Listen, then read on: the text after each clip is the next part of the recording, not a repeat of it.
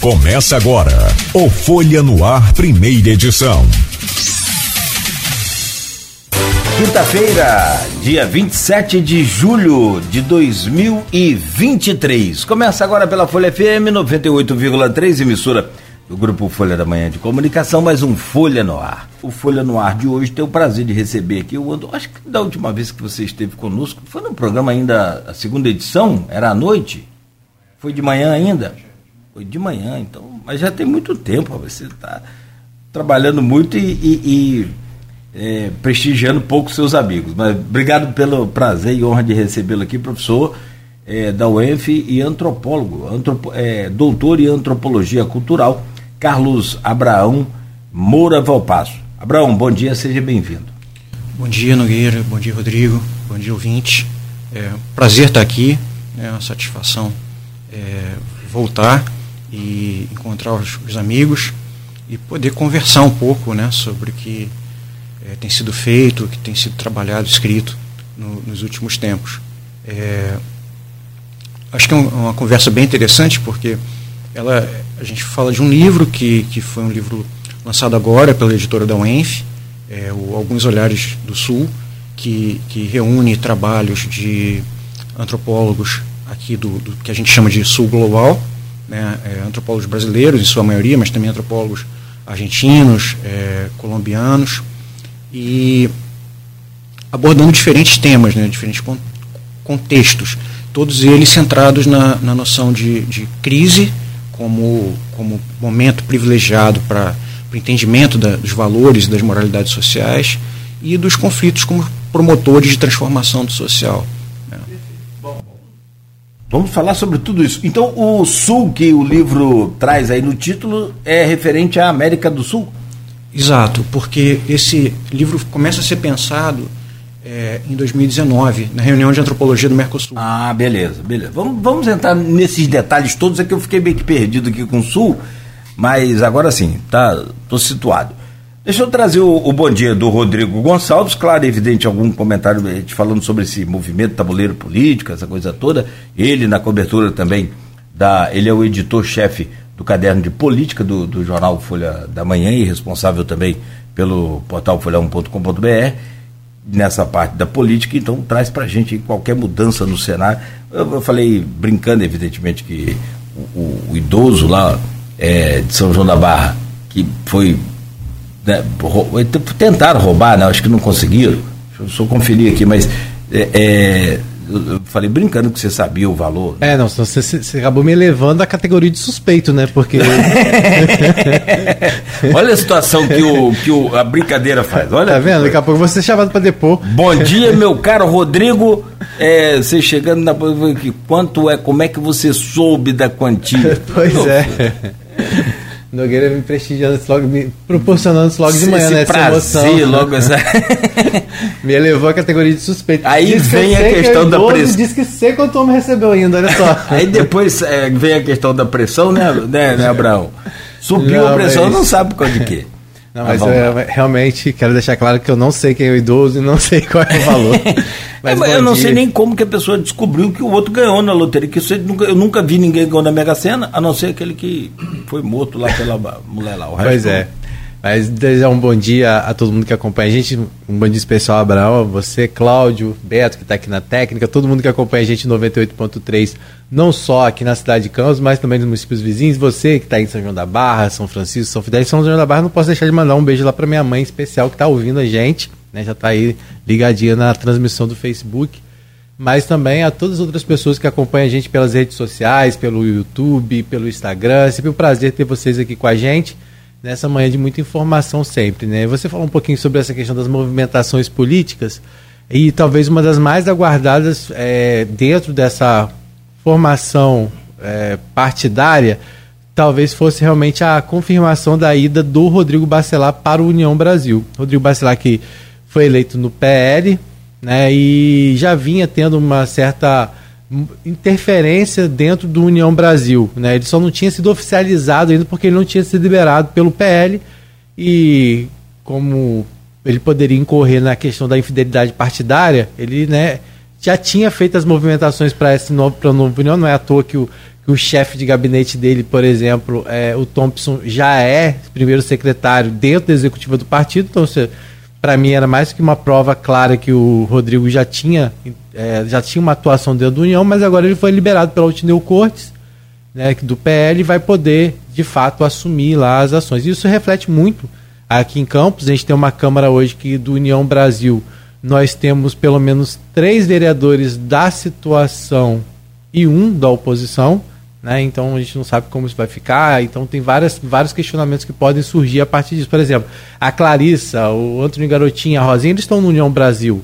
Com o Bacelar agora à frente, será que eles permanecem no partido? Então tem várias movimentações que podem acontecer, inclusive do próprio Tiago Rangel, que tem aí, não nega, de, não nega a ninguém que ele tem interesse de se candidatar à Prefeitura de Campos, vem buscando esse um novo partido, já que ele saiu do Podemos com autorização do TRE, e agora então né, ele tenta aí união, uma conversa que ele já tinha tido antes, quando o presidente era o Vaguinho, que depois foi para o republicano, chegou a oferecer a vaga a ele, mas depois disse que ele não seria mais candidato pelo republicano, né, após um, um alinhamento que o partido fez com o Vladimir Garotinho. Então, assim, é só para as pessoas de casa entenderem é, essa movimentação que está acontecendo nesse momento. Claro que isso ainda vai, vai render muito aí daqui para frente, né? E isso com certeza vai é, principalmente refletir na construção das nominatas para a disputa eleitoral à prefeitura no próximo ano. Ontem na Câmara Municipal tivemos uma sessão tranquila, os vereadores um pouco ainda atrapalhados com o novo sistema eletrônico de votação. Agora as votações não são mais feitas daquele jeito. Quem é a favor, levanta a mão ou permaneça como está. Isso não é mais dessa forma.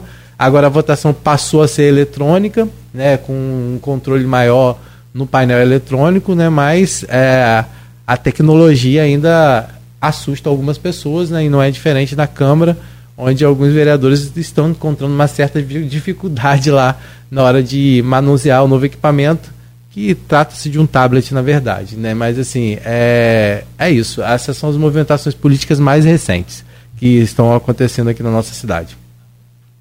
Ah, tudo bem.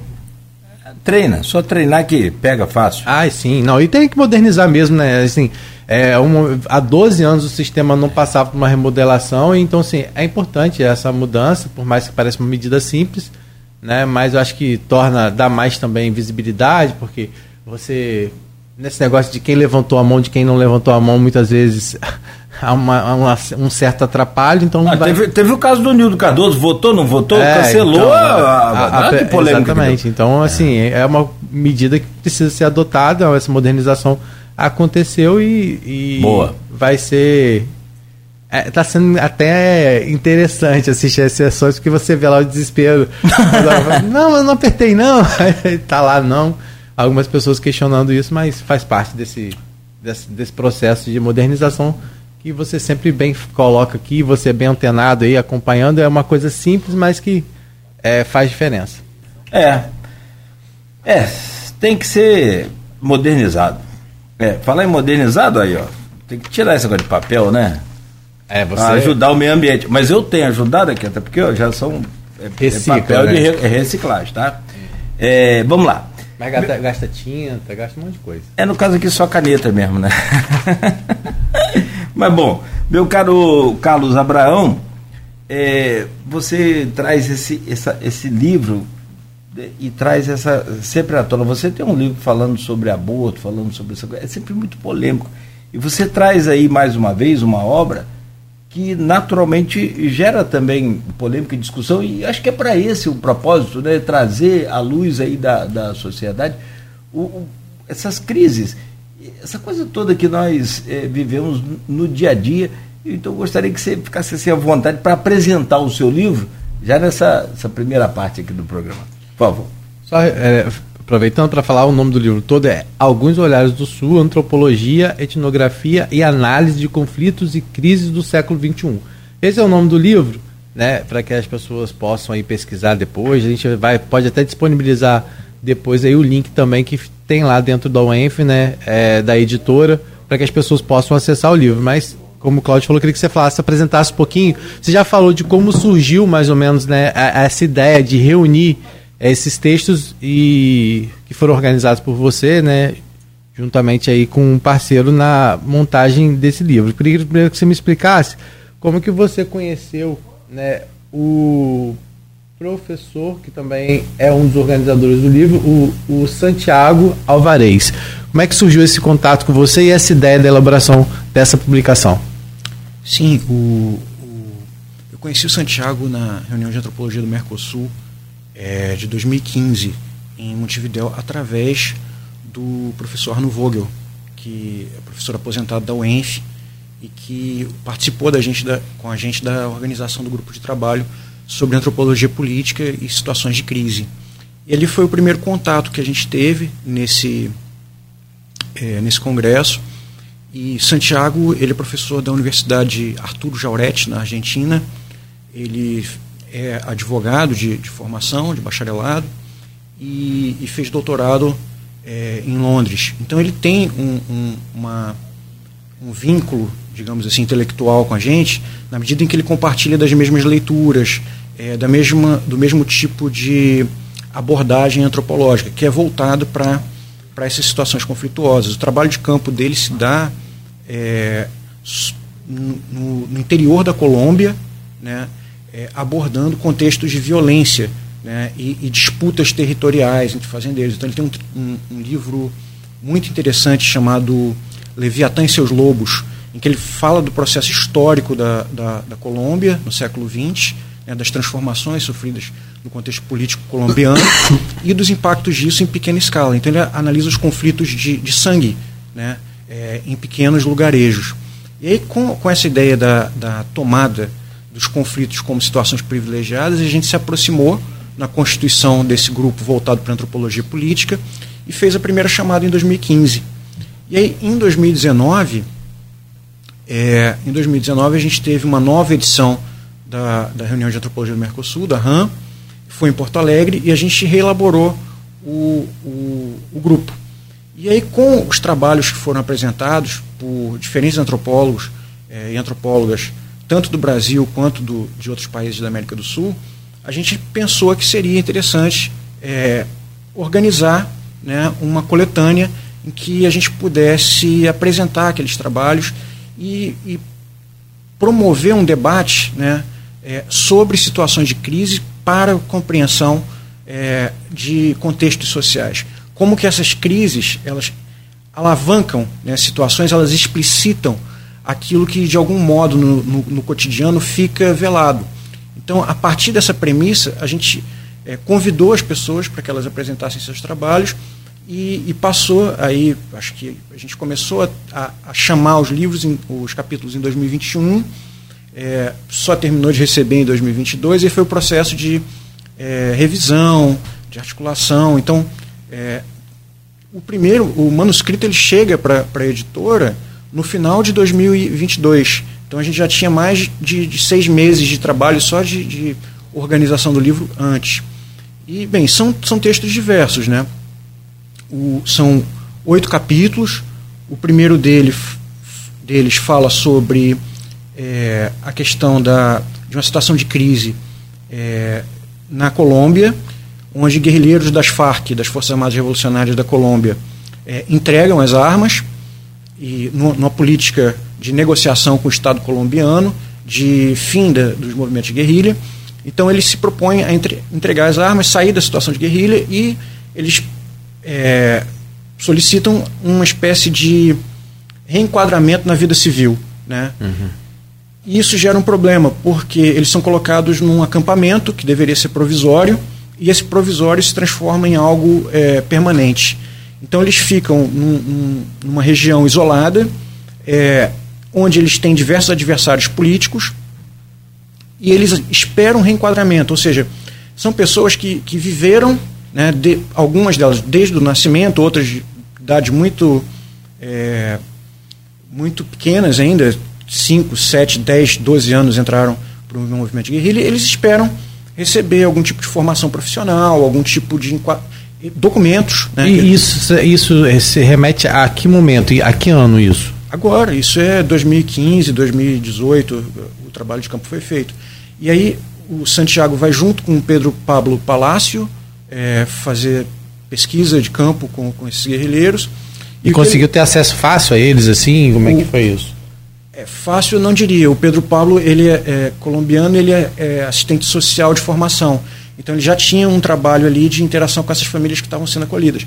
E o problema ali é que, na medida em que eles ficam esperando, eles ficam numa situação de espera, eles ficam vulneráveis. Eles dependem do Estado e, ao mesmo tempo, eles são reféns é, das circunstâncias em volta. Então, existem grupos de narcotraficantes, outros grupos de guerrilhas, com os quais eles têm é, conflitos abertos, e você acaba tendo uma sequência de assassinatos desses ex-guerrilheiros. Né? Então, você cria uma situação de tensão, porque eles tentam abandonar a guerrilha, mas ao mesmo tempo no que eles entregam as armas, eles ficam vulneráveis aos outros grupos e eles não possuem assim uma, uma proteção é, efetiva do Estado colombiano. Então isso gera uma, uma tensão continuada para esses grupos. É, esse é o, é o, primeiro capítulo, né, do, escrito pelo Santiago e pelo Pedro Pablo. É, no segundo momento, a gente tem um, um capítulo que trata da implementação é, de um OPP numa, é, numa favela do Rio de Janeiro, que é escrito pela Juliana Blasi, e, e ela trabalha ali com os desafios de articulação dessa política estatal é, frente a uma realidade onde você tinha a, a Associação de Moradores como uma, uma, entidade capaz de resolver, de administrar os conflitos localmente. Né? E aí você tem um, uma interseção de poderes, porque você tem o Estado chegando com, com a UPP, com a Unidade de Polícia Pacificadora, a polícia, portanto, né? É, e você tem os narcotraficantes. E a Associação de Moradores no meio disso, tendo que administrar os diferentes interesses né, e se colocar num, num, num contexto em que legalidade e ilegalidade ficam é, flutuando ali é, num, num, momento novo. Né? Então, a, os membros da Associação de Moradores ficam entre é, a potencialidade de serem associados aos interesses né, do Estado é, em detrimento dos interesses dos moradores ou aos interesses dos próprios narcotraficantes. Então você tem ali um, uma dimensão conflituosa bastante é, interessante. Depois a gente tem um texto de um antropólogo é, argentino chamado Facundo Guadagno, que é sobre a, a experiência dos motoristas de Uber é, em Buenos Aires, num contexto de crise econômica. Então ele trabalha como que a crise macro ela se articula um momento de transformação trabalhista em que você tem uma nova forma de, de trabalho que é, que é o, o, o, motorista por aplicativo e como que as pessoas vivenciam isso e elas administram é, suas vidas nesse novo contexto de desemprego, de inflação, né, e onde você tem uma, uma espécie de, de ideologia que está sendo propagada de um administrador de seu próprio tempo né, de um empresário de si mesmo. E também de muito conflito, né? Porque a gente sabe que a, em qualquer lugar onde, eu imagino que não deve ter sido diferente, lá em qualquer lugar onde chegou a, o, o, serviço de motorista por aplicativo, isso causou conflitos é, com outras categorias, né? E, e até mesmo a falta de uma, legisla, uma legislação mais específica, né? E tiveram conflitos, inclusive, é, de agressão mesmo, de violência, né? Então, imagino que lá também não deve ter sido diferente, né? Sim, é, ele aborda isso, os conflitos com os taxistas, é, as pessoas que perderam emprego e aí começam a trabalhar. É, a, tem, tem um trecho interessante em que ele está conversando com, com o motorista e, e o, o, rapaz diz, não, é muito bom, porque agora eu sou, é, eu sou independente. Aí ele, mas você é independente? Aí ele, sou, sou sim. Ele pergunta, mas você não depende do aplicativo? Aí ele para, é, dependo, né? É, se o aplicativo me suspender, realmente eu não tenho como ter acesso a, ao serviço, né? Porque o aplicativo ele disponibiliza um serviço, ele, Sim, ele articula. E cobra por isso, é, né? Cobra uma taxa é, significativa. Sim. E, é. e aí você tem as táticas para tentar é, obter maior ganho, reduzir a diferença com, com do que você deixa para o aplicativo. E aí ele vai trabalhando essas questões de como que existe também uma vulnerabilidade, né? uma vez que você não tem é, as garantias, as proteções trabalhistas, então um, um acidente, um, uma doença que você tem, como é que você fica nessas situações e como é que as pessoas representam né, é, as suas próprias rotinas diante disso. Então é, é um trabalho muito interessante para pensar é, o avanço dessas novas plataformas digitais o impacto que elas têm na vida cotidiana, sobretudo num contexto que a gente está vivendo já há algum tempo de é, profunda crise econômica, né? Desemprego, que, é, desemprego, é, inflação, são coisas. Isso já antes do, do contexto pandêmico. Né? É, depois disso a gente tem o trabalho da Daphne Cordeiro, que é, estuda, é, é, o único texto que a gente fala de um, um, contexto fora da América do Sul, que é sobre as lojas históricas do Chiado, é, que é uma área tradicional do centro de Lisboa, de comércio, e ela fala de um processo de, de gentrificação, onde você tem uma, uma elitização, né, colocando uma, de forma mais, mais clara, é, do ambiente e uma transformação do, do, do, é, do, comércio oferecido, digamos assim. E qual a posição desse comércio tradicional. E aí ela fala da, da tentativa, né, da, da luta dos comerciantes antigos, são lojas de 50, 100 anos, né, é, que essas lojas têm para manter a sua atividade diante de um contexto de transformação de cobrança de aluguel, né, de, de nicho de mercado, de oferta de produtos. Então ela fala desse, desse processo de resistência e articulação, onde novamente entra o problema da, dos aplicativos. Né? Então os comerciantes reclamam, olha, antigamente a pessoa vinha aqui, comprava, é, tomava um café, fazia uma coisa, hoje não, você tem que ter um espaço instagramável, você tem que ter uma coisa é, que a pessoa possa interagir. Né? Então o tipo de cliente mudou. Né? O cliente não é mais aquele cliente cotidiano, virou um cliente é, muito de passagem, então a gente não tem uma frequência contínua. E são diferentes tipos de comércio, então você tem é, desafios múltiplos naquela região e que esse processo da, da, gentrificação ele acaba sendo um desafio que a gente tem em diferentes partes do mundo. Né? A gente viu isso muito no, no Rio de Janeiro, é, com o processo de transformação da cidade para a recepção da, da da Copa do Mundo e depois da, das Olimpíadas. Então você atravessa, você transforma a cidade e você transforma o mercado imobiliário, você aumenta os aluguéis, você faz com que áreas que antes estavam abandonadas fiquem é, sejam procuradas. Então você tem um, um, processo de afastamento de uma certa população, atração de outra e, e uma substantiva crise né, do, do, do, meio urbano. E nesse caso que ela mostra, ela é um caso que de bem sucedido? Foi, foi, foi, foi solucionado? Vamos dizer assim, eles buscaram alternativa ou não? É justamente mostrando que eles estão nesse processo. Eu acho que fica mais na, na parte do mostrando o processo, né? Uhum. São as tentativas que eles fazem de, de criar selo de comércio tradicional, de tentar valorizar esse comércio tradicional e fazer com que ele permaneça ali, né? É, mas é um processo que ainda está em, em, em, andamento. Mas ah, é um bom exemplo para que as pessoas possam, inclusive, a gente sabe que em Campos, né? A gente tem isso aí é muito latente, essa questão do, do, do comércio tradicional. A que... qualidade do atendimento é horrível. Esse você quer falar também? Não, isso a gente já. A gente tem uma, uma assim como você falou aí, dessa necessidade, dessa mudança do consumidor que está sempre. Hoje é flutuante, ele não é mais fixo, não é aquele é, é, eu acho que isso. Mas eu acho que isso também. É esses jovens é, trouxeram aí um, uma nova forma de consumo. É, eu acho que essa questão do atendimento, isso tem. Em campos eu percebo que isso, isso tem mudado. É, é, isso ficou um pouco estereotipado, acho, às vezes, até em relação que comércio de campos atende mal. Realmente isso é, isso é. Ou seja, tem as suas exceções e isso só confirma a regra.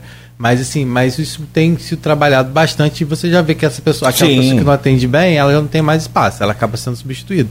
Mas eu acho que essa questão, esse processo de transformação que o Abraão fala e que o texto provavelmente deve abordar, é, é o alerta que você muitas vezes faz aqui quando recebe algumas pessoas que ainda tem essa, essa recusa de entender a dinâmica, né? Tá preso no tradicional e esquece de entender essa dinâmica que está em volta, que é são as novas possibilidades de compra, as novas possibilidades de consumo, é, é, como, como fazer realmente com aquele, que aquele comércio seja, que a tradição daquele comércio realmente seja um atrativo, e aí é proporcionando, como a gente falou aqui, ambientes ou é, que também nós não temos, nós não temos hoje ambientes é, muito atrativos. Ah, essa, essa, é, a Livro Verde que está passando por esse processo e que está todo mundo nessa campanha de luta e tal a, a Livro Verde é, tinha ali uma cafeteria que as pessoas frequentavam, mas não era também um padrão de uma cafeteria que, que poderia a, abrigar. Era, na verdade, uma lanchonete que tinha ali dentro, entendeu? Então, assim,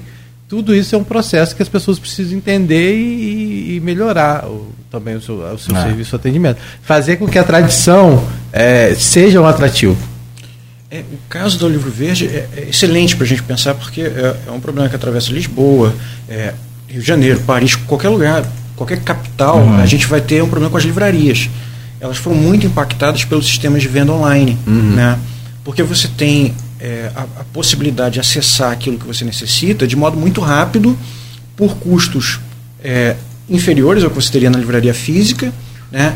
E isso faz com que a livraria física seja menos frequentada. E aí começam as estratégias para você é, movimentar a livraria física. Né? Você tem que ter algum tipo de, de atrativo para que porque o preço dificilmente ele vai ser é, concor é. concorrente né, da, da, livraria online. Então esse desafio é único. Isso tem, tem resultado na, na morte das grandes livrarias. Né? Então a gente tem aqui no Brasil o caso da Livraria Cultura, que foi que está num, num, processo de falência, de recuperação.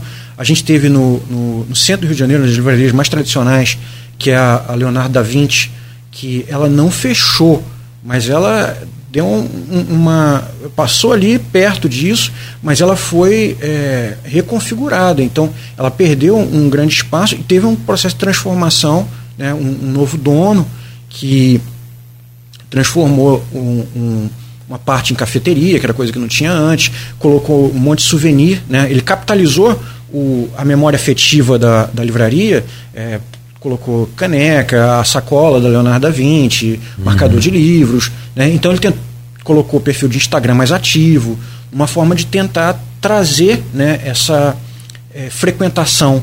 É, e aí você pode desenvolver eventos culturais, você pode, né, é, de uma certa forma, dinamizar aquele espaço justamente valorizando realmente a tradição que ele tem, né? Sim, e esse é um desafio que, que aparece. É, uhum. A livraria ela deixa bem evidente, mas isso é, por exemplo, é, o processo de gentrificação, você tem o caso de uma quitanda, né? O, o, aquele pequeno comércio de rua que está ali há, há 50 anos. E aí você tem a quitanda e você tem um, um supermercado mais à frente que é colocado.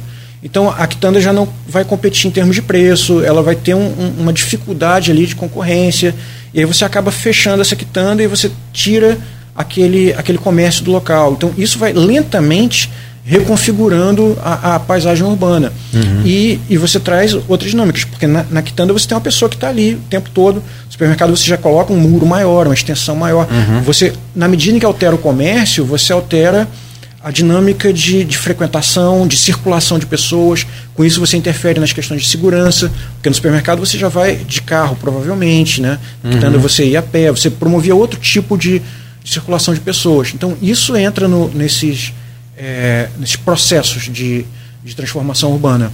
Uhum. Eu imagino que deve ser a abordagem que ela, de uma certa forma, evidencia com esse, com esse texto, né? Aí tem outros. Sim, a gente tem é, um outro texto né, nessa área de é, Sociologia e Antropologia Urbana, que é do João é, Belvel e do Gabriel Hart, que é sobre, é, no seu devido lugar, disputas simbólicas em torno do vão livre do MASP, em que eles analisam o, o espaço embaixo do Museu de, de Arte de São Paulo, né, como que aquilo ali é frequentado e como que é disputado como palco de mobilização política. Então é um texto muito interessante para você ver a dinâmica da apropriação dos espaços urbanos.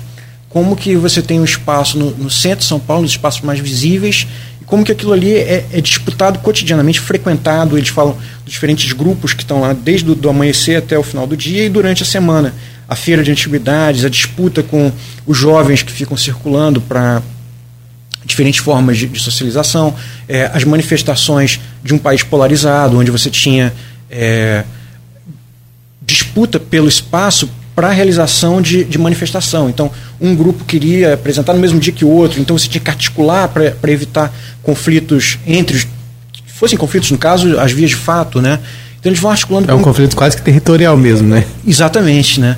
E eles vão mostrando como que aquele espaço que é urbano, que é público, etc., tal, ele é, é ele não é um espaço neutro, né? é um espaço é, simbolicamente importante para a cidade, porque não é você fazer uma manifestação é você fazer uma manifestação ali, uhum. né, perto da é, na Paulista, é você trazer atenção para aquele lugar, você pegar o lugar principal de, de manifestação. Então é um trabalho muito interessante para pensar essas dinâmicas urbanas. Depois disso a gente entra no, nos, em três textos que a gente colocou numa sequência de, de análises é, sobre situações de crise relacionadas a, ao clima, né, a questões ambientais. O primeiro da Maria Suelen Correia, que são problemas públicos é, decorrentes do desastre de 2011 em Nova Friburgo, onde ela trabalha é, com a ideia de que você teve um evento crítico, né, com, com as chuvas, com os deslizamentos de terra né, e com as mortes. Foram cerca de 900 mortes, milhares de pessoas é, desabrigadas, e aí ela trabalha como que essa situação, a, a, a, as questões né, é, que já estavam presentes antes, elas são reconfiguradas e apresentadas depois disso que se convencionou chamar de tragédia, né? ou de, é, acho que a crítica que ela coloca maior é a ideia de que foi um desastre natural.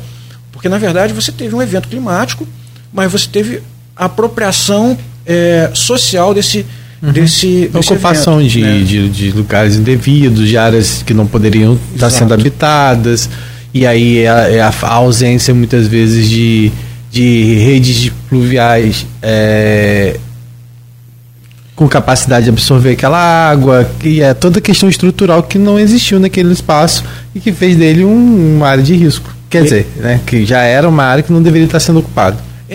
O de lá foi uma coisa impressionante porque pegou diferentes áreas, inclusive acho que você não, não sim, imaginava sim. Que, que teria esse impacto. E aí depois que você tem a tragédia, você tem os desdobramentos da tragédia, que duram anos. Né? Eu diria que a gente pode é, trazê-las até hoje, quando você pensa, por exemplo, é, as pessoas que perderam casas, né? como é que você é, vai indenizar essas pessoas?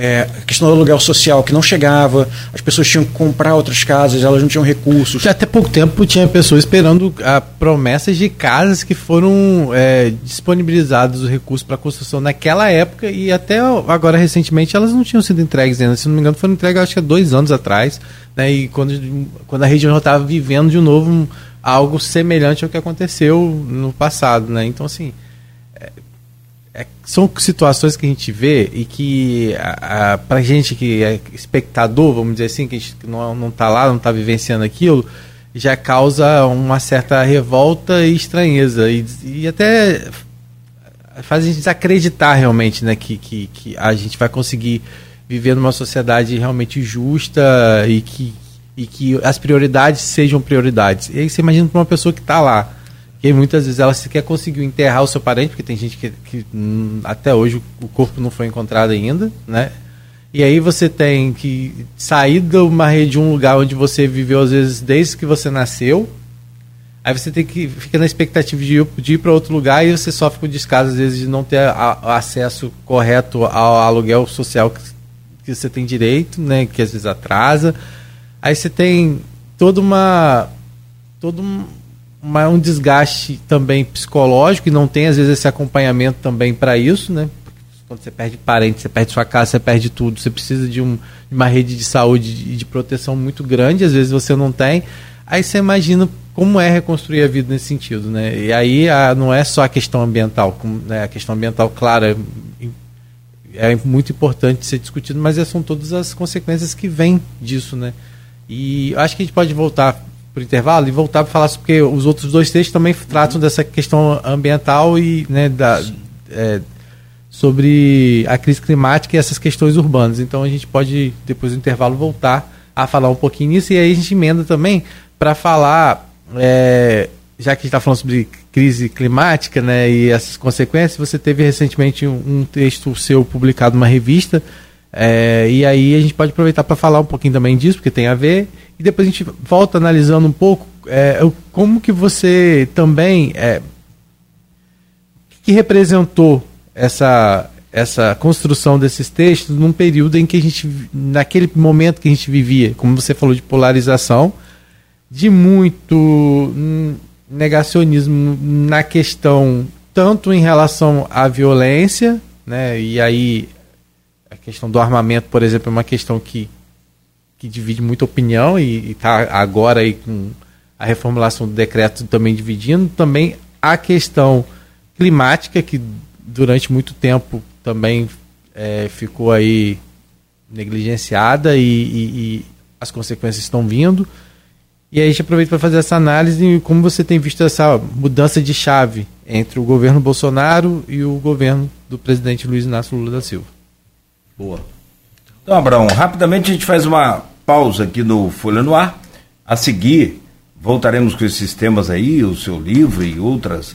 Acho que essa coisa, essa pegada do Rodrigo aí é bem, bem bacana. Campos, então, né, na sua eh, tradição de, de, de conservadorismo, é bem bacana a gente falar sobre isso.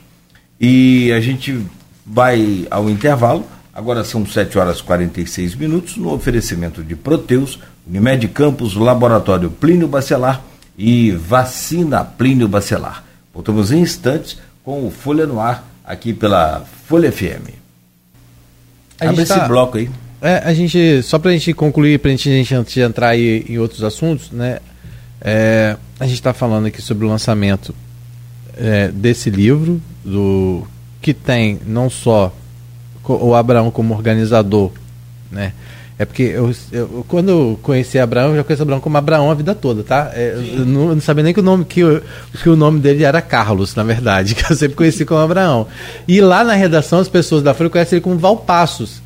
Aí o pessoal tava Valpasso, Valpasso, falei, gente, quem é Valpasso? Aí depois que eu fui dar. Então, quem está aqui com a gente é o Carlos Abraão Moura Valpasso, que é doutor em antropologia cultural pela Universidade Federal do Rio de Janeiro, né? E professor do Departamento de Ciências Sociais da UF e do programa de pós-graduação em políticas sociais da UENF, né? Ele então ele organizou junto com o Santiago Alvarez, que é doutor em antropologia social, né? E, e, e eles organizaram então esse livro que tem o nome Alguns Olhares do Sul, Antropolo Antropologia, Etnografia e Análise de Conflitos e Crises do Século XXI, dando destaque aí né, aos conflitos sociais, às crises da atualidade. Esse livro então que foi lançado aí pela Eduenf, né, que é a editora da Universidade Estadual do Norte Fluminense, publicação que que expõe aí problemas como violência, crises climáticas e questões ambientais. Ela justamente falando sobre essa questão da crise climática, dessas questões urbanas, né, dessas transformações que ocorrem muitas vezes diante dessas, desses problemas relacionados à questão do meio ambiente, é, que a gente estava falando antes do intervalo, a gente estava falando desses capítulos que tratam desse, desse tema, da crise climática e das questões urbanas, então a gente começou falando da situação da região serrana, né, que foi uma coisa que, como a gente coloca, né, virou é, colocado como tragédia, um desastre natural, né, mas a gente sabe de todas as consequências que de todas de tudo que levou a isso, né, e também das consequências que que a população é, daquela região sofre até hoje. E aí eu gostaria que o Abraão continuasse falando então sobre esses capítulos que tratam também disso, que a gente aproveita para falar de uma realidade bem próxima da gente também, que é a realidade da Tafona, que inclusive foi destaque é, em uma revista científica com um texto escrito por você em parceria aí com a Juliana Blasi Cunha. Isso, vamos lá. É, a gente tem mais dois capítulos, né? É, o penúltimo, que é depois da, da Cataguases, o Rio Não Dá Mais, da Fernanda Pacheco da Silva Guenin e da Silvia Alice Martinez, da, da professora da UENF. Trata então sobre Paraíba do Sul. Sobre o Rio Paraíba do Sul. Não só Paraíba do Sul, os afluentes que foram afetados Exato. pelo aquele desastre ambiental da Cataguase. Da Cataguase e elas fazem uma recuperação dos outros é, é, derramamentos de resíduos na década de 80. Então tem um grande em 1982, depois a gente tem a da, o de, da Cataguase em 2003 e aí elas trabalham com a recepção, né, o impacto desse, desse desastre sobre a, as mulheres que atuam no, na pesca, é, na cata de caranguejos, na, na, pesca artesanal como um todo. Então a, a percepção é que esses, é, esses derramamentos eles constituem é, processos de longo, longa duração, né, com impactos sobre essa população mais vulnerável que fica ainda mais vulnerabilizada e não conta, muitas vezes, com devida assistência dos órgãos estatais. Então você tem a pesca artesanal sendo sistematicamente é, prejudicada. Se a gente for recuperar o da Cataguases, foi uma coisa assustadora. E a gente tem é, memória sobre isso, né, em 2003, o que foi aquele, aquele momento. Porque foi um, um, um instante que a cidade parou. Se você pensar uhum. Campos, né, Campos parou para ver né, é, é, o rio, o rio com água negra, né? a água estava preta e tinha um aspecto estático, né? E de vez em quando passavam os animais boiando, mortos, e a suspensão é, da, do fornecimento de água e a loucura é, desencadeada através dali, porque se não tem água, nada funciona. Suspensão das aulas, é, problema para abastecimento da, das empresas. Né? É, você tinha que conseguir água para beber, então o preço da água mineral disparou, você todo mundo tentando abrir poço artesanal. Então, o que elas falam é como que isso impacta a longo prazo a atividade da pesca, com a redução de espécies, né, com a dificuldade de, de, de venda do pescado, como que isso se desdobra ao longo do tempo, porque a gente já tem 20 anos e isso continua ainda presente uhum. né, no cotidiano das pessoas. E, por fim, um capítulo do, do Matheus Pereira de Andrade, e, e, que eu assino junto com ele, que é o Rio Muriaé e a pesca com Paris, conflitos ambientais no Sudeste brasileiro, em que a gente discute é, um tipo de pesca no Rio Muriaé, que é a pesca com Paris, que é uma espécie de armadilha, né? Que você coloca... Paris? Não, eu tô Paris é legal. É, eu tô, não, eu tô aqui viajando pra gente peça. Paris. O que, que, tem a ver Paris com isso, gente? É, Paris, Paris, é... Paris, Paris, quando eu Aham, é, na verdade eu entendi. Legal é um tipo de. de... Você conhece, Cláudio? Já claro. pescou? Então, mas claro, eu roubava peixe do Paris hum... dos outros. é esse o problema que você aparece. Sabe que ele, ele sabe, de fato do que tá. Você sabe que ele talvence, né? Sim, é garoto e talva. já nasce. É garoto e talva isso é, aí, olha. É, e também essa vantagem, né? Não é só inteligência, é beleza também. é, mas assim, não, rapidamente, antes de você dar qualquer depoimento profissional e conhecedor Antropólogo. do antro, um conhecimento embasado da antropologia. Deixa eu te falar a realidade aqui do cidadão. Cachoeira do Caboclo. O que, é, de... que, é Paris? Paris que... é uma espécie de armadilha. É gaiola? Não? Não, ela é montada assim, vou colocar do meu jeito aqui. Ela é uma grade, tipo um vazado, alguns usam mais essa grade.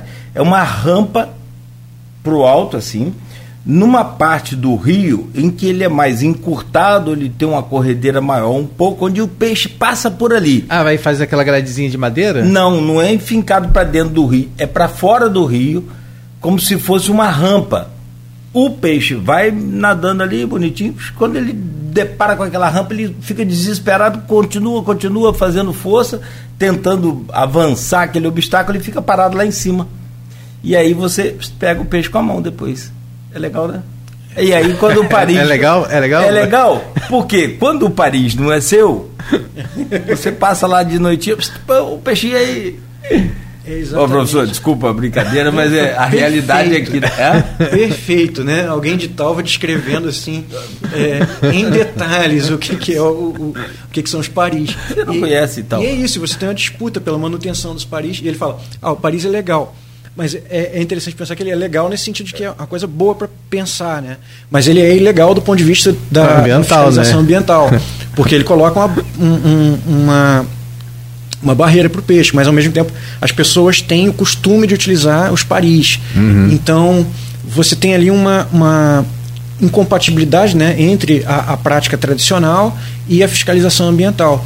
E aí o que a gente discute nesse texto é como que os paris são disputados, né? Como que eles é, articulam uma, uma rede de, de, é, de, pessoas que pescam dessa forma e disputam os espaços, porque você tem aluguel de Paris, né? você tem, tem e é caro, você tem um Paris porque é isso que ele está falando, você vai sempre ter peixe ali. Você vai lá e pega o peixe e depois vende. É, e ao mesmo tempo como você tem que manter isso em sigilo porque você tem a fiscalização é, ambiental. E aí o que a gente faz é trazer a, a, a ideia de que você tem uma fiscalização ambiental para esse é, para essa perturbação ecológica trazida pelos Paris, é, onde o Estado vem, fiscaliza e multa, né, e, e desmonta, e, deve, desmonta, né?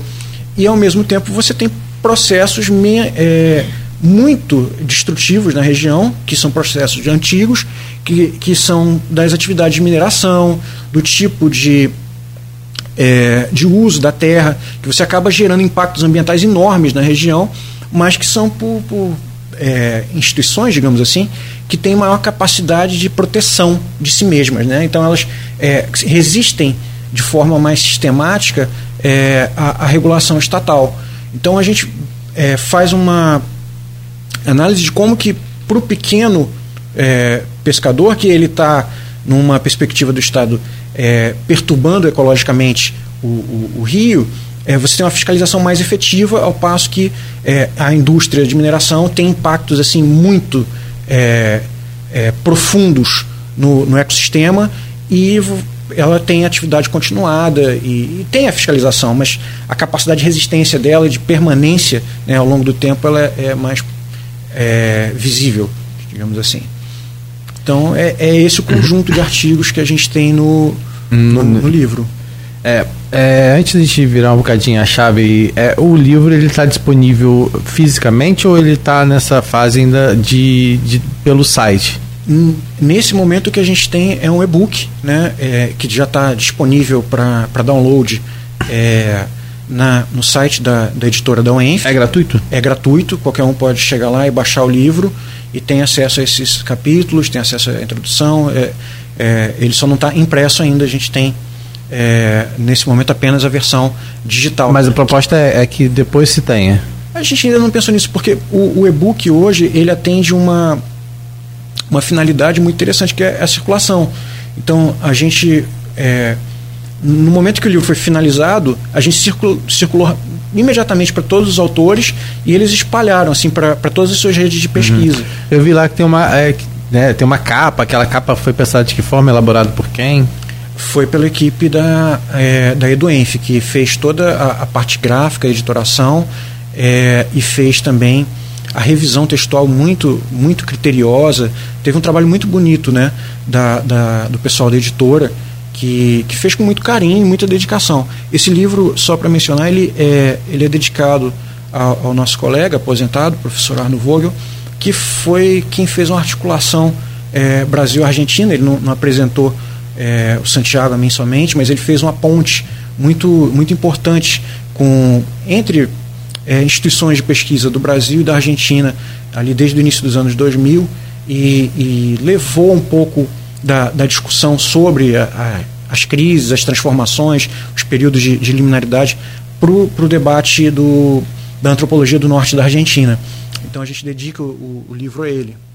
Tá certo. Olha, quem quiser, gente, o, alguns olhares do Sul, antropologia, etnografia, análise de conflitos e crises do século XXI, pode acessar lá o, o, no inventário de livros que fica da Eduenf disponível no site que é da própria UENF, uenf.br barra extensão barra editora e lá você consegue então fazer o download gratuito aí desse livro, né? Só para a gente trazer informações aí, a Eduenf é justamente se propõe aí a aplicação de atividades é, direcionar né, a, as obras do conteúdo didático, científico, artístico, filosófico e divulgação cultural e extensionista. Né? E a UENF tem ainda por a EduEnf tem ainda por finalidade promover obras de natureza acadêmica apoiando o ensino, a pesquisa e a extensão da universidade com base no critério de qualidade e em consonância com o regimento e o estatuto da UENF. E aí né? Então tem várias publicações lá, vale a pena entrar,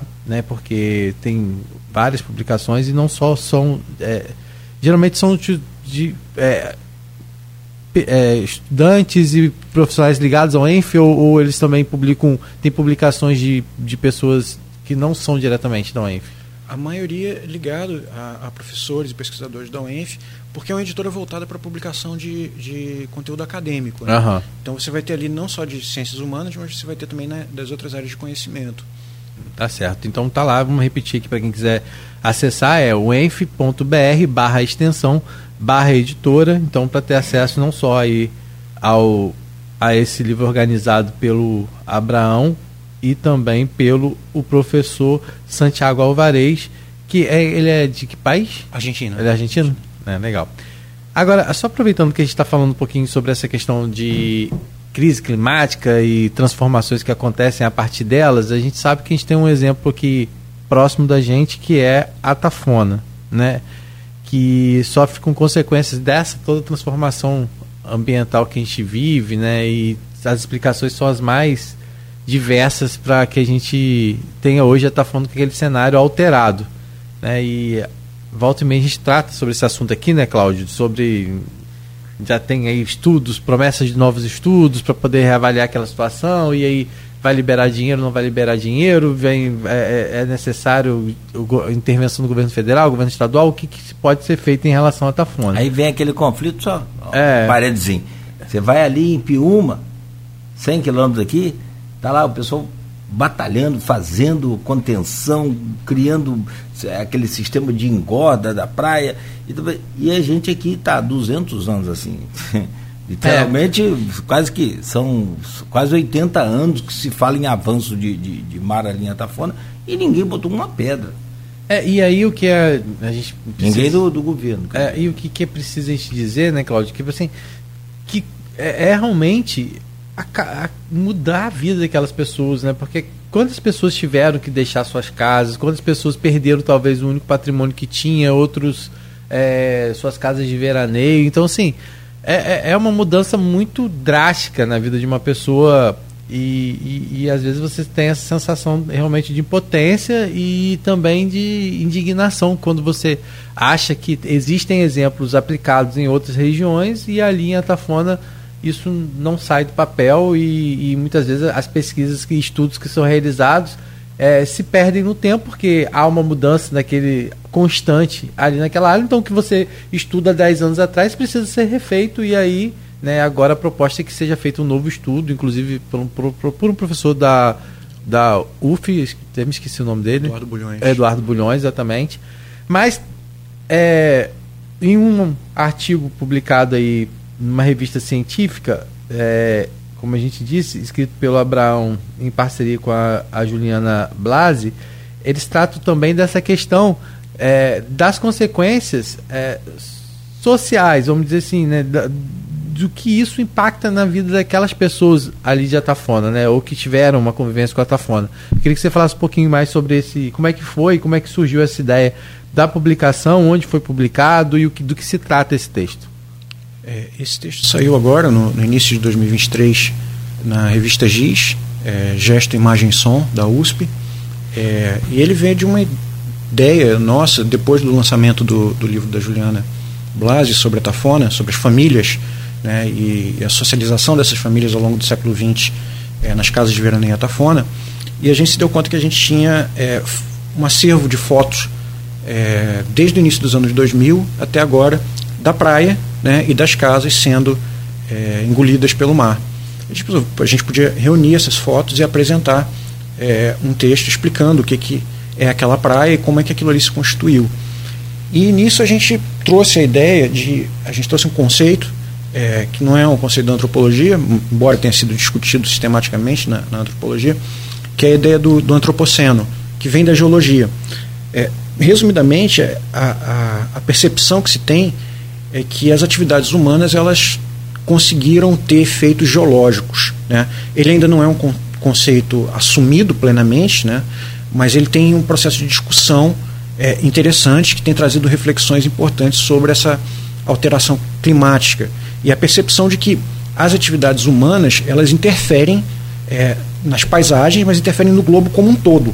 Então, a ideia de um, um, uma natureza apartada né, da, da, atividade humana, ela cai. Então, a, a partir do antropoceno, a gente percebe que o, a atividade humana gera impactos é, generalizados. Então, você pensa, por exemplo, numa, é, numa queimada é, no, no, Pantanal. Você diz, não, queimou, teve um, um, incêndio no Pantanal. Aquilo ali tem desdobramentos inúmeros, né? Você vai ter é, a fumaça que vai chegar no estado de São Paulo, você pode ter alteração pluviométrica na Argentina, que vai gerar efeitos sobre é, o, as plantações né, e as colheitas. Então você articula né, é, essa reflexão de que a, as ações elas têm impactos desdobrados no mundo. Não é, não é, elas não são mais localizadas. Então você tem, por exemplo, um, uma discussão não apenas sobre a emissão de gases, embora essa seja mais evidente, né? Uhum. a emissão de CO2, a discussão do, do, dos combustíveis fósseis, que é muito é, é muito divulgada, é uma discussão plenamente é, colocada na mídia, mas você tem outras, como a questão dos plásticos, que estão presentes em, em todo lugar hoje em dia, né? e como que esses plásticos é, hoje você encontra plástico no, no Everest, você encontra plástico na, nas fossas oceânicas, você encontra plástico é, em formato de rocha. Né? A gente já tem aqui no, no, litoral do Espírito Santo rocha formada de plástico. Então, essa percepção de que a atividade humana interferiu, né, é, você, tem, você tem atividade humana de, de, perfuração de poços de petróleo, de fracking, né, que você consegue gerar, é, como efeito colateral, é, terremoto. Né? Então, como que você trabalha essa noção de que os humanos conseguem alterar o planeta? É esse o ponto que vem com a discussão do antropoceno. E no, no artigo o que a gente faz é pensar que a tafona né, é, é o fim do rio Paraíba. Né? E como é que a gente constitui aquilo? É uma, um, um efeito natural? Não, é um efeito de inúmeros processos, desde a construção dessas casas ao longo do século XX até o momento que você começa a pensar no, no, na expansão urbana do Sudeste brasileiro né, e a necessidade de abastecimento hídrico. Quando uhum. você tem é, a, o sistema Cantareira, quando você tem o desvio para Guandu, no Rio de Janeiro. Então você vai diminuindo a, a capacidade, é, a vazão. É, né, o volume de vazão do rio. Do, do, Rio Paraíba. E esse rio, ele é um, um, personagem, né? Digamos assim, da nossa história. Você não pensa Campos sem, sem pensar o Rio Paraíba. Uhum. Então, é, ele, o rio ele justifica a existência do, dos diques aqui no, no, centro, né? faz parte da nossa paisagem urbana. É, você tem toda a preocupação com as cheias que ocorrem no, no início dos anos. Isso foi é, um, um, problema da colonização da, da, região. Depois, quando você tem o núcleo urbano de Campos colocado, essas cheias são um problema para o comércio local. Você constrói os diques, você tem todo o, todas as atividades do Departamento Nacional de Obras e Saneamento ao longo do, do século XX para tentar reter essa, essas cheias. E a, esse rio, que sempre foi um desafio do ponto de vista do excesso de águas, quando a gente vira para o século XXI, até um pouco antes disso, a gente vê um rio enfraquecido e que já não consegue é, prover as demandas que a região tem em relação ao abastecimento. E aí você tem é, uma dificuldade para abastecer né, as fazendas da região, para abastecer a, a, própria cidade. Né? Você tem essa vazão reduzida e você encontra o, o, o processo de avanço. É, você tem um total desequilíbrio, na verdade, né? porque antes você tinha uma constância. Né? É, hoje você não tem mais essa constância. Você não sabe quando o rio. A gente tem aquela expectativa que você não sabe quando o rio vai subir. É, antigamente você tinha um certo controle, mais ou menos, né, de uma previsão. Hoje em dia, o rio do nada Tá extremamente seco, né? É, antigamente a gente comia é, é, manga, tinha manga. Comia, chupava, depende. É, no caso, era dezembro. E sabia que, que, Janeiro você tinha uma manguinha ali, beleza. Pô, acabou. Agora você tem manga o E você tinha, e tinha uma coisa, uma relação que sabe fazer relação, né? Se tinha manga, muito a manga. Que e tinha, chuva, se não tinha é isso aí. Que o rio ia subir. tinha um negócio desse. Verdade.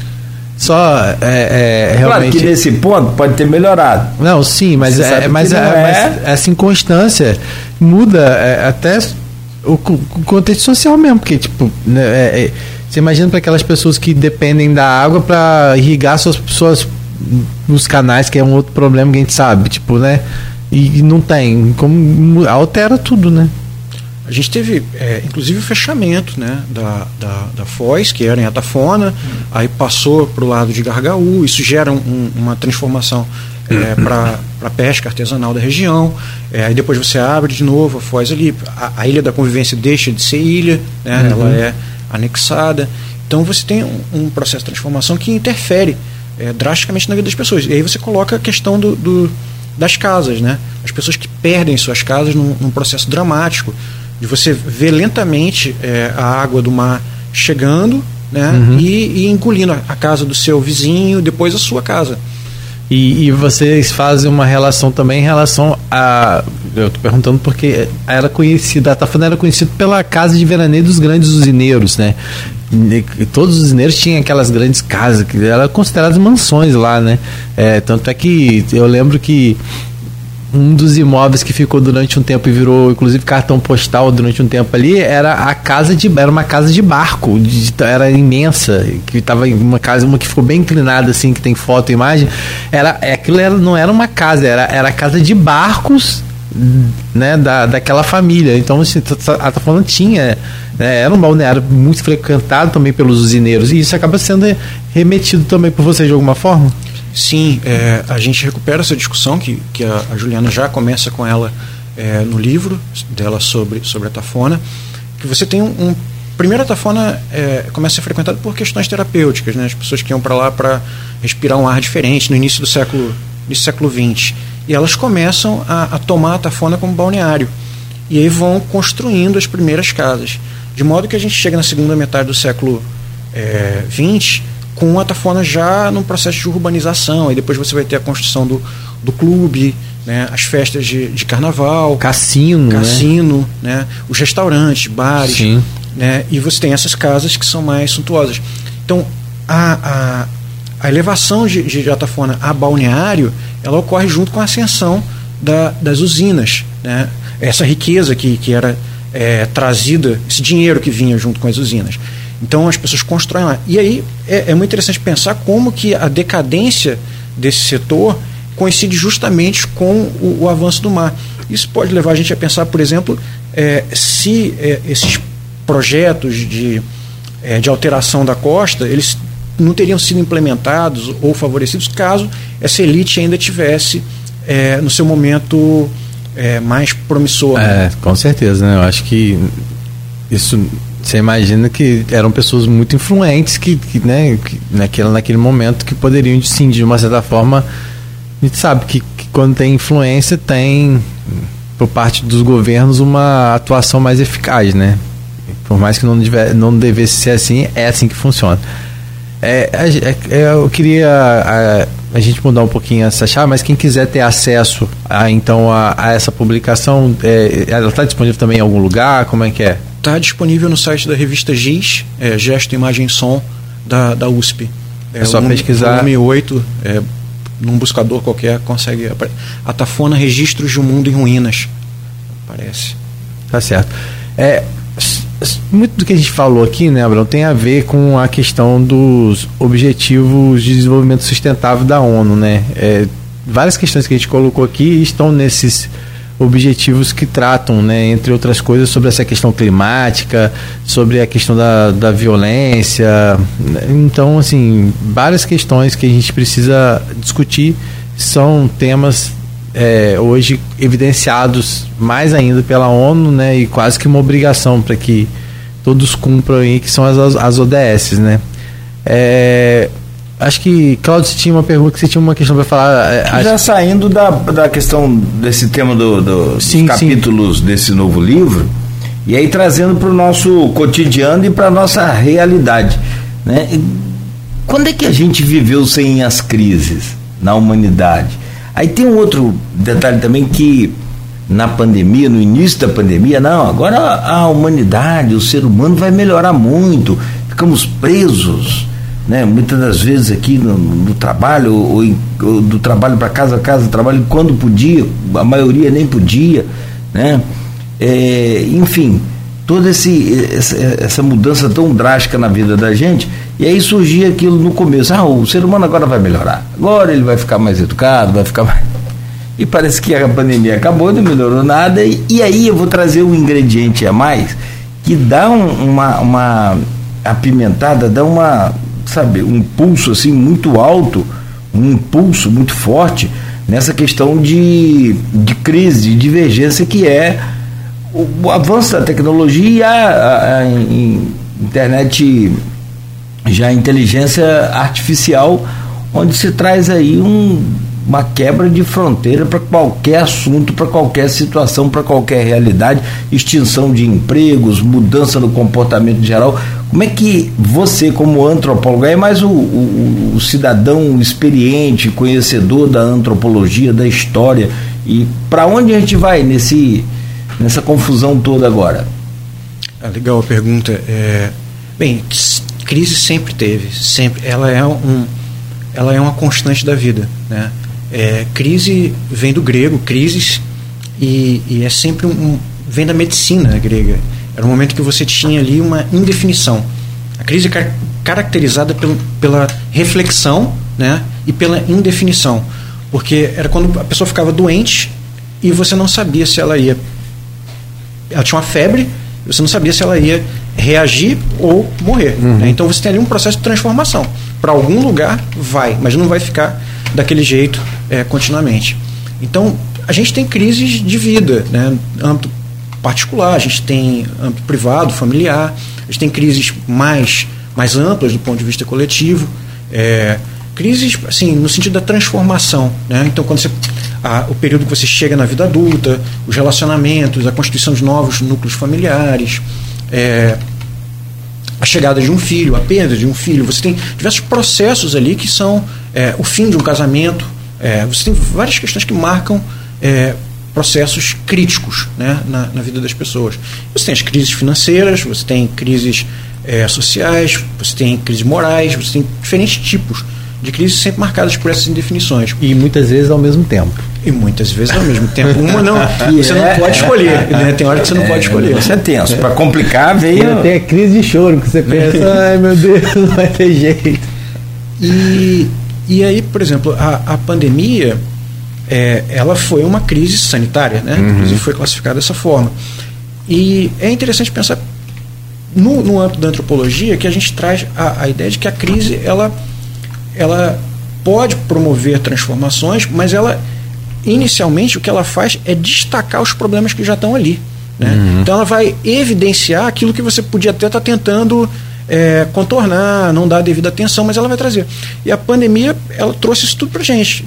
A gente não, não, não, criou a desigualdade social depois da pandemia. A gente já tinha todas elas. A gente não teve é, advento do, do da, das novas tecnologias a partir da pandemia. A gente teve uma aceleração né, desse processo de uso e de, é, e de reverberação dos, dos, seus processos no cotidiano, mas eles estavam todos ali. Então a gente intensificou, a coisa ficou mais evidente.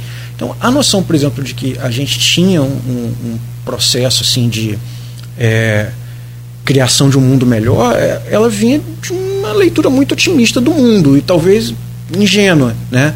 Porque na verdade o que a pandemia evidenciava eram todos os nossos problemas e as disputas que estavam colocadas ali. E é, é interessante colocar que a pandemia não está é, desarticulada da, da, questão ambiental. Né? Se você pega todo o histórico de. de é, eu li um, um, na época um, um artigo so, de, um, de um biólogo que ele falava, olha, muito interessante né, que, que isso tenha acontecido, né, dramático, triste, mas a gente já tinha toda a, a, previsibilidade de que isso aconteceria. Não sabia quando, mas viria. Desde 2010 você já tem é, uhum. expectativa de que um, uma crise dessa natureza estava é, por vir. E o que me chocou foi quando ele falou: é, o que surpreende não é que tenha vindo, o que surpreende é que não tenha vindo no Brasil, não tenha começado no Brasil.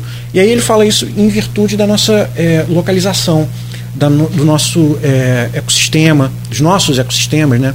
Então ele fala, com, com avanço, desmatamento, com toda a, a, fronteira agrária se expandindo. Então você tinha um potencial enorme para o tipo de o tipo de produção é, animal, né? A, a, a, coisa de você juntar os animais às granjas, é, a, a, criação de gado, você vai gerando ali ambientes muito favoráveis à, à geração de, de é, crises dessa natureza. Né? Sanitárias. Né? Então você tem agora o fantasma da, da, da, gripe aviária, você começa a trabalhar com essas questões que estão ali sempre no, no horizonte. Uma hora ia acontecer, e aconteceu. E aí, bem, como é que a gente pensa isso na, na é, articulando com essas transformações sociais? Essa questão é tanto, porque é, no meio da pandemia a gente viu florescer é, aplicativos de entrega, consumo, né, é, comércio online, que ficou a, a, como atividade viável. Isso tudo foi acelerado. É, já existia antes, mas foi acelerado. o tipo de comunicação. Né? Então, tudo foi assim é, colocado em prática muito rápido. E a gente está agora encarando um pouco disso. Quando a gente pensa na, na situação dessas tecnologias agora, a gente tem um, um momento crítico, sim. Né? Esse momento de, de reflexão sobre o que está por vir. É, a gente tem a, a, questão da uberização, né, é, a transformação dos contratos trabalhistas. Isso acaba atingindo diferentes legislações é, nos países todos que estão é, lidando com, com esses aplicativos, que são centralizados. A gente tem atores políticos é, importantes e que foram evidenciados, que são as big techs, né, que não, são simplesmente empresas, são agentes né, que promovem eh, decisões políticas, que são capazes, capazes de influenciar a eleição. Então, quando a gente observa o, o cenário dos últimos 10 anos. Né, Sobre quem está em casa, a Big Tech seriam é, é, esse, tipo Google, essas grandes empresas que vivem de internet. Isso, e que, e que alteram a nossa vida, esse é o ponto. Né? Elas têm influência direta nos nossos processos eleitorais. É, se você pensar a capacidade dos aplicativos de comunicação de influenciar a decisão das pessoas, então a gente não fala de polarização política sem falar de, de aplicativo de comunicação. Né? Então você tem aplicativo russo, aplicativo americano, você tem diferentes aplicativos. A gente se comunica, utiliza eles é, cotidianamente. Mas aquilo ali é uma, não, é uma, não é uma forma é, é, neutra de, de participação na vida. Né? Você pode promover questões de você estar, tá, toda vez que utiliza aquilo, você está fornecendo dados. Uhum. Então, esses dados, eles constituem é, é, assunto de debate, né? porque eles podem ser utilizados para é, direcionamento né, de, de, decisões políticas, de acionamentos de, de, movimentos. Você tem problemas ali que são derivados. É, tem um, um, livro muito interessante da Patrícia Campos Melo, jornalista, né, é, que é a máquina do ódio, que ela articula, ela estuda como que é, o uso desses aplicativos vai, é, vai influenciar na, nas eleições indianas, né, como posteriormente isso aí vai atravessar as eleições americanas e como em 2018 e 2022 a gente assistiu isso no Brasil. Né? A gente fica achando que é uma, uma mensagenzinha é, que a gente recebeu inocente ali do, do, do, do, tio, do avô, pelo celular, mas você tem formas de disseminação, disparo em massa né, dessas informações que vão influenciar nossas posições, né, vão... É, você não falava em polarização política no Brasil uhum. em 2010. Você, você tinha. E existia. Antes. Você, no, tinha, no, você, tinha, você tinha Lula, Lula e Fernando Henrique. Então, você tinha. Mas era, era diferente? Era diferente, o ponto é esse. Né? Você não tinha a coisa como ficou é, depois do advento de, dessas tecnologias entrou, de comunicação. Qual o ingrediente que entrou? Qual o sentimento que entrou? E o ódio?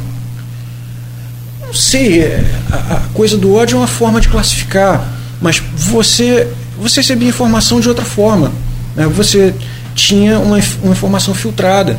Então, você vai trabalhar é, num programa de rádio, você tem ali uma conduta, né? Você vai ter uma forma de apresentação. Você vai para a televisão, você está sendo de algum modo é, você tem uma série de regras é, e, e, e, leis e, que compõem aqui esse sistema de comunicação outorgado sim, né, sim. pelo governo federal, é, é, não só para você cumprir as determinações, como também para você ter o, a responsabilização daquilo que você Tava, é, você... Já num grupo de, de, Desculpa, Rodrigo. Num grupo de. um aplicativo de conversa. Hum, e você, pode ter, mas pode não ter. E você tem um detalhe, né?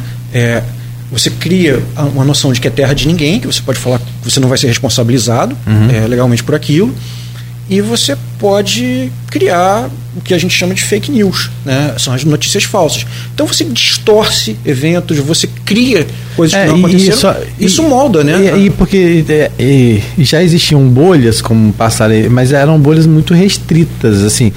Elas, essas bolhas elas ganharam dimensão porque você conseguiu. Isso faz, fez com que as pessoas se identificassem outras e ela entendesse que assim como assim como às vezes pensamentos equivocados que era que ela não considerava equivocados existiam nela e existiam no outro, ela passou a se identificar, identificar isso no outro também. E isso, de uma certa forma, quando você encontra semelhantes, você ganha força. E, e aí, muitas vezes, essa força desencadeou muita coisa que a gente viu, negacionismo e por aí vai, né? E, e, e foi realmente um momento complicado de se viver é, Ainda por... tem muita coisa, né? Tem, tem, não. É, a gente. E eu acredito que, que a gente vai viver ainda muita coisa nesse sentido, mas queria que o Gabriel falasse um pouco nisso, disso, né? Porque é, você acredita nessa. É, até as big techs agora já está sendo discutido, né? A questão da regularização, e você acredita nessa virada, nessa virada de chave? Como que você tem visto o comportamento hoje do governo que está aí há seis, sete meses em relação ao governo anterior? Você acredita nessa virada de chave? É, o que, que se prevê na, na sua análise aí, mesmo que ainda nesse curto tempo? Olha, a gente teve um, uma alteração de, de, de, governo, teve uma alteração de, de, de prioridades, né? É, mas a gente não teve um, um país é, pacificado, digamos. Uhum. Né? A, a, nossa eleição foi ali meio a meio, foi, foi decidida sim, sim. No, é, no detalhe. Então, essa, essa questão da regulamentação das redes sociais é importantíssima, porque, é, voltando, a gente tem o um problema, os meios tradicionais de, de, comunicação eles foram contestados.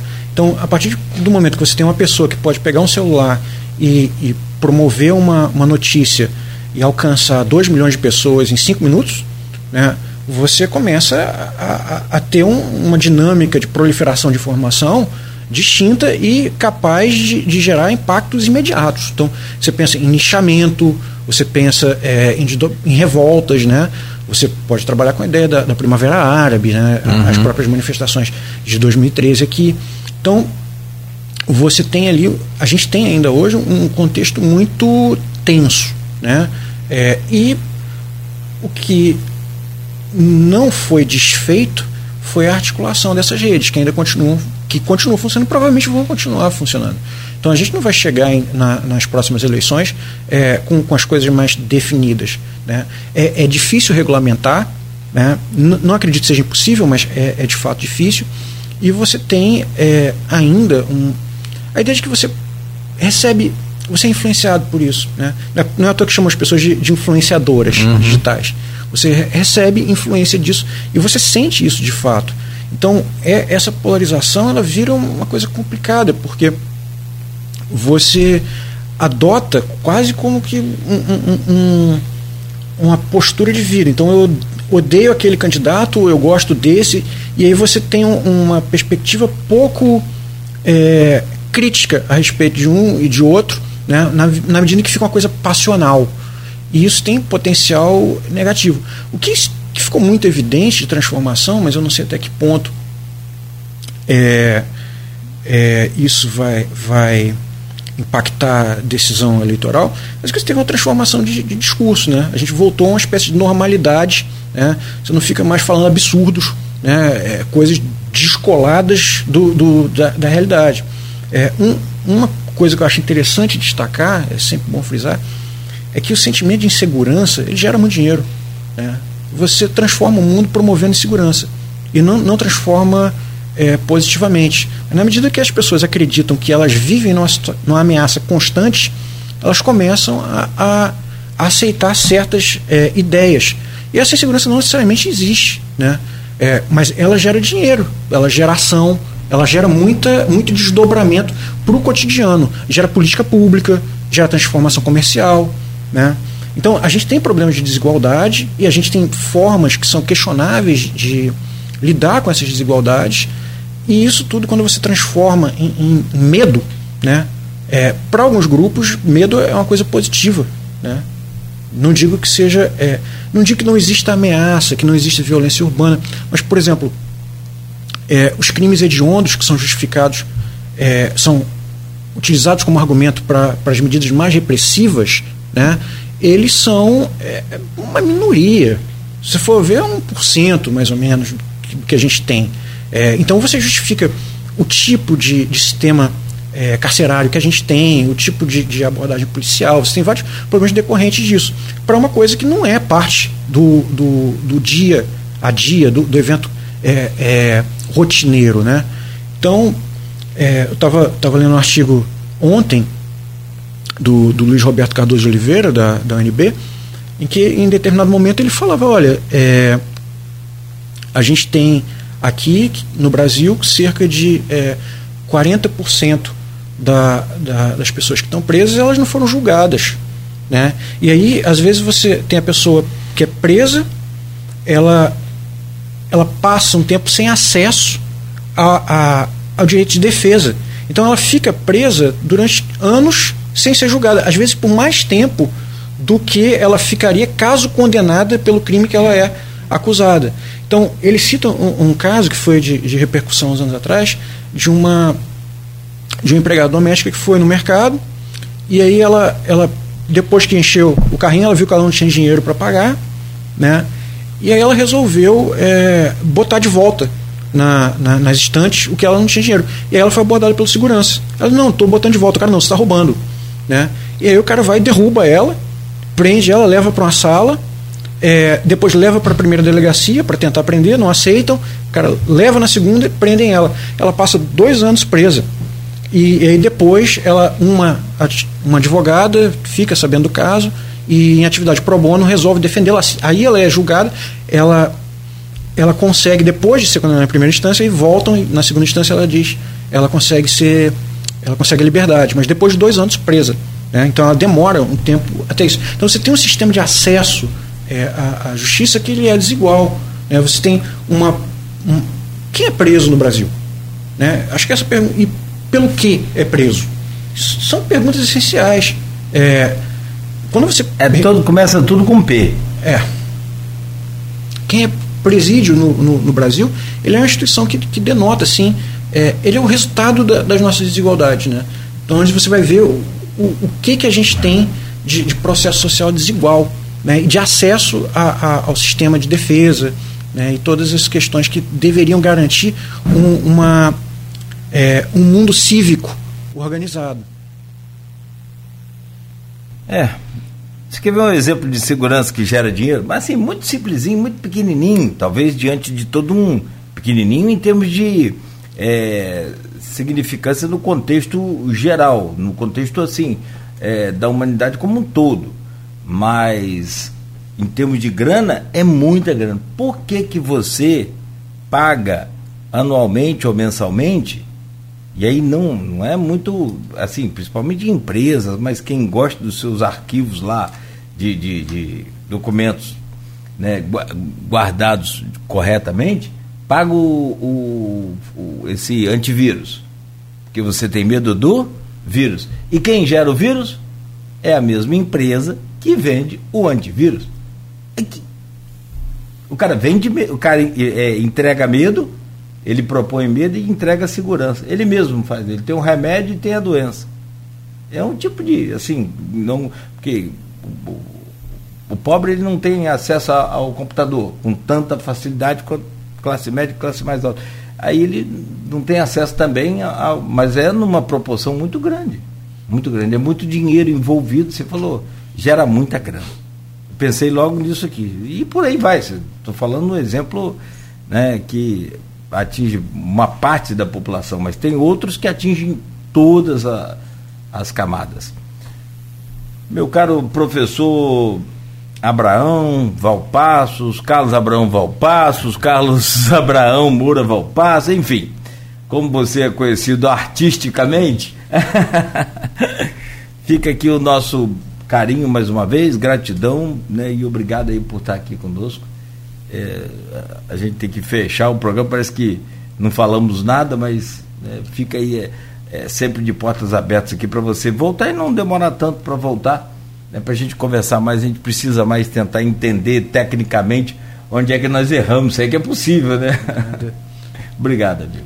Muito obrigado, Nogueira, obrigado pelo convite, obrigado, Rodrigo, né? É, é um prazer estar aqui e, e é um prazer conversar com vocês e a gente volta sempre que possível, sempre que for necessário. Tá certo, amigo. Muito obrigado. Meu caro Rodrigo Gonçalves, obrigado por hoje. Hoje é quinta, né? Semana tá Isso. voando. É, vou, vou. Ah. Amanhã, amanhã a gente tem uma entrevista. A, a Luiz Vano deve anunciar daqui a pouquinho, ele vai estar participando com a gente também. Né? É uma entrevista que a gente com certeza vai estar repercutindo também no jornal de sábado, né? Só reforçando, quem quiser é, ter acesso ao livro organizado aí pelo Abraão junto com o professor Santiago Alvarez, é só acessar então lá, gente, o site da UENF, uenf.br barra extensão barra editora, é que você consegue todas as publicações aí da EduEnf, que é editora da Universidade Estadual do Norte Fluminense. Vou preparar o ouvinte aí, amanhã a entrevista é muito boa.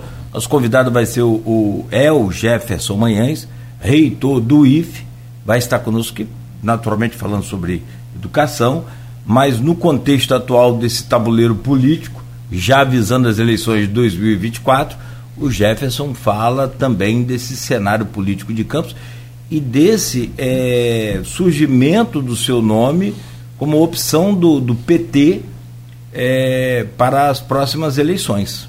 Então, amanhã vai ser legal também, como foi hoje, como sempre é, mas hoje com um assunto fantástico e amanhã com outro que a população de Campos gosta muito, que todos gostam, né? Que é política, ou pelo a maioria gosta.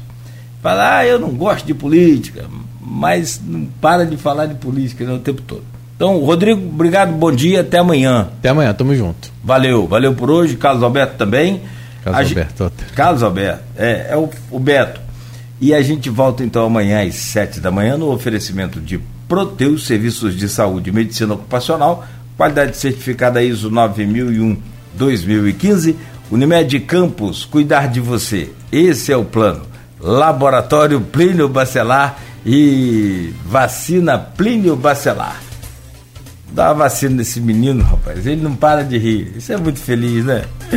Ah, Deus do céu, tá com dinheiro. Viva Cristiano. Bom. Viva Cláudio Nogueira, que é o gerente da rádio. Eu não assino nada. Meu querido Rodrigo Gonçalves é filho de dona Sebastiana, que tá devendo lá a caranguejada para te São 8h49, gente. Amanhã a gente volta às 7 da manhã, se Deus quiser.